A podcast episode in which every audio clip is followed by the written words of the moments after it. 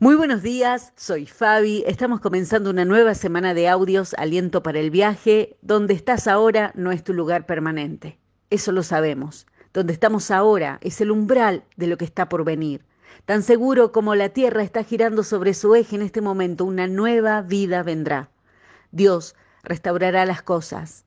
Esta semana que iniciamos, cada uno de nosotros tal vez necesite un tipo de fe diferente. Es como las estaciones.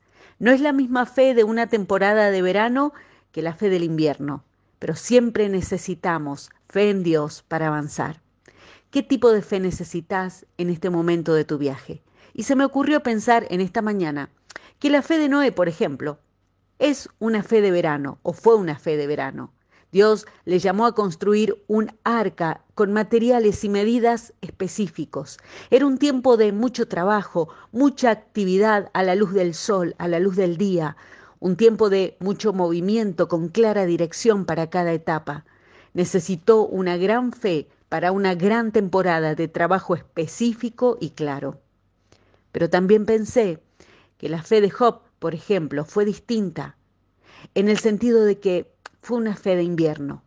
Él no tenía idea qué estaba pasando, no estaba al tanto de los movimientos del cielo que llevaban su nombre. No sabía el por qué, él solo contaba con lo que enfrentaba día a día. Y me inspira el corazón de Job al leer su declaración en el capítulo 23. Allí dice, no lo veo en el norte porque está escondido. Miro al sur, pero él está oculto. Sin embargo, él sabe a dónde voy y cuando me ponga a prueba saldré tan puro como el oro, pues he permanecido en las sendas de Dios, he seguido sus caminos y no me he desviado, no me he apartado de sus mandatos, sino que he atesorado sus palabras más que la comida diaria. Por lo tanto, Él hará conmigo lo que tiene pensado, Él controla mi destino.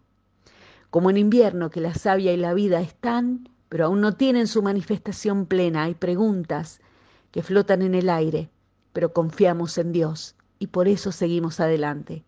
Porque la esperanza no acabará en desilusión, pues sabemos con cuánta ternura nos ama Dios, porque nos ha dado el Espíritu Santo para llenar nuestro corazón con su amor, nos dice Pablo en Romanos 5. Es lo que hay, solemos decir en nuestros momentos de inviernos cansados.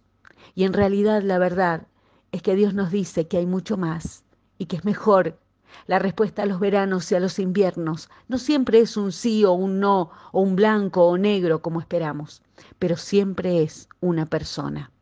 La respuesta a la oración de tanto tiempo está ahí junto a nosotros, porque es Cristo en nosotros, la esperanza, porque Él es la paz, porque Él es la puerta de salida y entrada al próximo nivel, y cada esperanza que se sintió frustrada en invierno, cada agotamiento del pleno verano, fue sostenido en sus manos.